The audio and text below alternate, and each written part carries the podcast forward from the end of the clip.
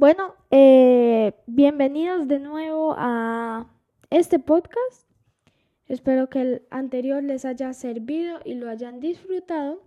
En este les voy a hablar de ChatGPT, qué es, cómo lo puedes usar y qué puedes hacer con este chat de inteligencia artificial. Em, también te voy a hablar de otras dos mini noticias. Y em, bueno, si has oído mucho de este chat GPT, pero no sabes bien qué es, aquí te lo explico. Así que vamos a comenzar. Bueno, es un sistema de chat con inteligencia artificial que nos está sorprendiendo a todos. Y se trata de mm, uno de los sistemas de inteligencia artificial más capaces que hemos probado en los últimos tiempos. Es capaz de responder a cualquier cosa que le pidas y de hacer muchas cosas que le solicites. Se ha hecho tan popular que hay muchos proyectos alternativos basados en esta inteligencia artificial, incluyendo hablar con ChatGPT en WhatsApp. Se trata de una inteligencia artificial que está entrenada para mantener conversaciones fluidas, de manera que solo tienes que hacerle preguntas de manera convencional y las entenderá y te responderá con la respuesta correcta. Em, Empezaré explicándote lo que es y luego te pondré algunos ejemplos de lo que puedes llegar a hacer con este chat. Bueno, ChatGPT es un sistema de chat basado en el modelo de lenguaje por inteligencia artificial GPT-3, desarrollado por la empresa OpenAI. Es un modelo con más de 171 millones de parámetros y entrenado con grandes cantidades de texto para realizar tareas relacionadas con el lenguaje, desde la traducción hasta la generación de texto. A una inteligencia artificial se le entrena a base de texto, se le hacen preguntas y se añade la información de manera que este sistema, a base de corrección y error a lo largo del tiempo, va entrenándose para realizar de forma automática la tarea para la que ha sido diseñada. Este es el método para entrenar a todas las inteligencias artificiales, tanto a la de ChatGPT como otras del estilo de los Magic Avatars de Lens.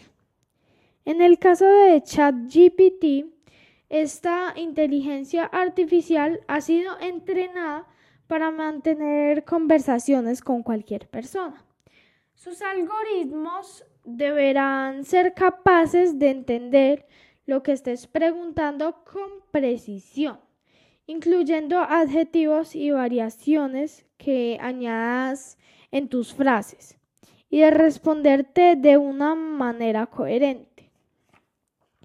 Lo más sorprendente de, esta, de este chat por inteligencia artificial concreto es que es capaz de darte una respuesta, unas respuestas muy completas, incluso varios párrafos. Yo le pregunté, no me acuerdo bien qué, y montones de párrafos.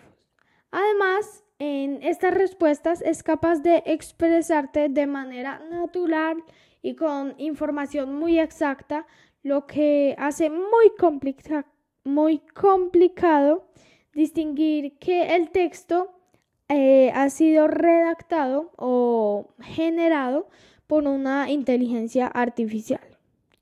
Si eres un estudiante, vas a poder pedirle una redacción de mil palabras sobre un tema concreto y la inteligencia artificial te la generará antes de que tú hayas tenido tiempo de abrir Google para buscar eh, en la primera página que te aparezca sobre el tema.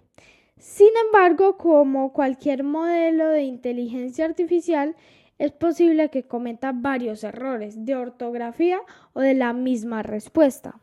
Por lo que todo lo que no se escribe tampoco hay que tomárselo tan en serio o la respuesta que es la respuesta correcta correcta. A veces sí, pero otras veces se puede equivocar.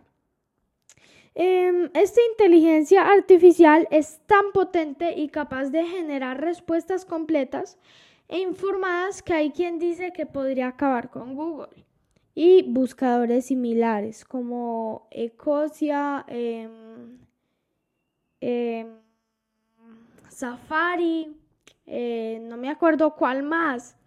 Bueno, yo creo que Google ya es una de las primeras veces que está teniendo miedo. Pero, sin embargo, en muchos temas es poco precisa, sobre todo en nombres y en algunos conceptos, por lo que todavía no está a la altura de permitirte copiar y pegar lo que él ha escrito, aunque hace que sientas que ese momento está cada vez más cerca para las inteligencias artificiales. Además de responderte a la pregunta, esta inteligencia artificial tiene un sentido del contexto y reconoce todo lo que lo que hayan estado hablando hasta ese preciso momento. O sea, si tú le preguntaste tres minutos antes cualquier cosa, puede usar esa pregunta o respuesta para responderte otra. Entonces, sabrá identificar si te refieres a ello sin tener que darle toda la explicación. O sea que tiene memoria. Ahora, ¿cómo usarlo? Em, empezar a tener tus conversaciones con esta inteligencia artificial es súper sencillo. Lo único que tienes que hacer es entrar a su página web oficial, que es https eh, dos puntos guion guion chat.openai.com. La primera vez que entres, tienes que crearte una cuenta en la web de OpenAI que todo es completamente gratis y también el chat. Y una vez ya tengas iniciada la sesión, ya sabrá, pues ya sabrás que preguntarle al chat y ya podrás entrar ahí. En él, abajo del todo, tendrás una barra donde tú escribes lo que quieras. Antes de empezar, pues, pues puedes ver algunos ejemplos en inglés de otras cosas que puedes preguntar. Pero recuerda que también puedes hacerle preguntas en español y pedirle que te hable en español o en tu idioma natal o en cualquier idioma que prefieras. A la hora de mm, utilizarlo es recomendable que experimentes con distintos tipos de peticiones para explorar todas las funciones de esta inteligencia artificial. Lo único que debes hacer es recordar que todo lo que escribas quedará registrado y podrá ser revisado después por los desarrolladores de OpenIA para seguir entrenando a ChatGPT. Por lo tanto, eh, es recomendable no incluir información personal. Ahora, una gran pregunta. ¿Qué puedes hacer realmente con esto? Bueno, ChatGPT es una de esas herramientas cuyas funciones completas todavía no han sido descubiertas, porque en parte depende del ingenio de las personas que interactúan con ella. Lo más sencillo es pedirle que te explique cualquier cosa, evento o concepto. Y la inteligencia artificial lo hará a través de los datos con los que se le ha entrenado. Esto también te servirá para que escribas artículos o resúmenes pudiendo pedirle un número máximo de caracteres o palabras, explicando sucesos históricos, personajes famosos o dispositivos tecnológicos. También puedes pedirle que te escriba estos textos de una manera determinada. Por ejemplo, puedes pedirle que te haga un guion de YouTube o TikTok para explicar estas cosas que lo haga con un tono concreto como informal o más serio, o incluso que lo, que lo haga con las tonalidades de ciertas regiones. O sea, esto sí me pareció bueno. Eh, también puedes pedirle que te escriba poemas, chistes o letras de canciones. Puedes pedirle que te realice textos como si le hablara a un niño de 5 años y en definitiva cualquier cosa relacionada con el lenguaje o que pueda ser expresada a través de él. También puedes pedirle muchas otras cosas, como listas de páginas web o herramientas. Pedirle consejos sobre qué celular comprar, aunque esto te lo digo rápido, un iPhone. no, no, no. Le, puedes pedir consejos sobre qué hay em, celular comprar o temas relacionados con la cultura general, eh, trivias, traducciones, definiciones, explicaciones y todo lo que se te ocurra. Hay muchos ejemplos y puedes intentar preguntarle cosas que a nadie se le hayan ocurrido para descubrir nuevas funciones o para ver qué te responde. Bueno, esta fue como la parte principal de, del podcast, pero ojo, ojo, todavía no te vayas porque no se ha terminado. Faltan eh, pues una noticia que es, por decirlo así, un poco más grande, pero mucho más pequeña que la de ChatGPT y otras que son dos o tres palabras. Bueno, la primera es que Johnny Ive, el, uno de los diseñadores de Apple, que ya no trabaja en Apple, diseñó un red noise perfecto para la organización benéfica Comic Refill. Si no sabes qué es un red noise, es como una de esas narices de payaso rojas y redondas que uno se pone en la nariz, que es como una esponja. Bueno, eso. Johnny Ive diseñó una vez una cámara Leica de edición limitada con fines benéficos, pero trabajó en un producto tecnológico mucho más em, de tecnología mucho más baja para el Red Noise Days de la organización benéfica Comic Refile del Reino Unido. De hecho, el famoso ex diseñador de Apple y de una nueva versión del propio Red Noise, diseñado, diseñando un modelo que se transforma de, una forma de C plana en una esfera de papel panal. Em, es una parte clave de la transmisión benéfica anual de Comic Refile del 17 de marzo en varios canales de la BBC. En un video corto, la comediante Diane Morgan lo describe en broma como la nariz más perfecta de la historia, aunque yo creo eso.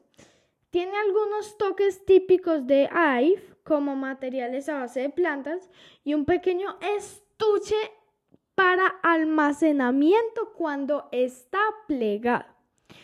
Em, En un comunicado de prensa, Comic Refile lo llamó el cambio de imagen más dramático desde el debut de, del Red Noise en 1988. Hemos crecido como Comic Rafael y estamos orgullosos de aportar su extraordinario trabajo, dijo Ive. Este nuevo y aparentemente simple Red Noise ha sido un pequeño objeto fabulosamente complejo para diseñar y fabricar y ha involucrado a todo nuestro equipo. Esperamos que brinde un pequeño momento de alegría a todos los que, lo usan. Esto fue lo que dijo em, Johnny Ive en un comunicado de prensa. Este Red Noise, el más perfecto, yo sí creo eso, vale 3, pues 2,50 libras y lo vende directamente con mi Rafael. Pero también lo vende Amazon por primera vez con un límite de 8, pues 8 narices por cliente. El dinero que se recaude, el dinero recaudado del teletón del 17 de marzo y las ventas del Red Noise se destinará a personas que luchan contra problemas como la falta de vivienda, problemas de salud mental e inseguridad alimentaria. Pues increíble. Dejó Apple en 2019 y ahora eh, codirige su propia firma Love Form con el diseñador Mac Newson. O sea, yo todavía no me puedo creer esto. Un diseñador de Apple Paso de diseñar computadores, iPads, iPhones, a diseñar un red noise. O sea, bueno, pero es con, fines benéficos, o sea que es, es bien. Bueno, ya ustedes lo analizarán. Y las otras noticias son, primero, Elon Musk despidió a uno de sus empleados porque el empleado le dijo a Elon Musk eh, que ya no era tan popular, pues que le mostró, pues creo que le mostró una gráfica diciendo que pues que antes tenía más me gustas y ahora bajó un poco los me gustas, pues pero una un milímetro de me gusta es como pues despidió a un trabajador, Elon Musk, por decirle que ya no es tan popular. Bueno, eso también hay que analizarlo. Y lo último es... Bueno, lo último es que mm, Android ya sacó la aplicación de Wallet en los celulares Android. Pero, pero, pero, pues la aplicación la tienen todos los celulares. Pero también hay otra cosa. Por ahora solo se pueden agregar tarjetas de Estados Unidos. O sea, no se puede agregar de un banco de otro país, solo de Estados Unidos.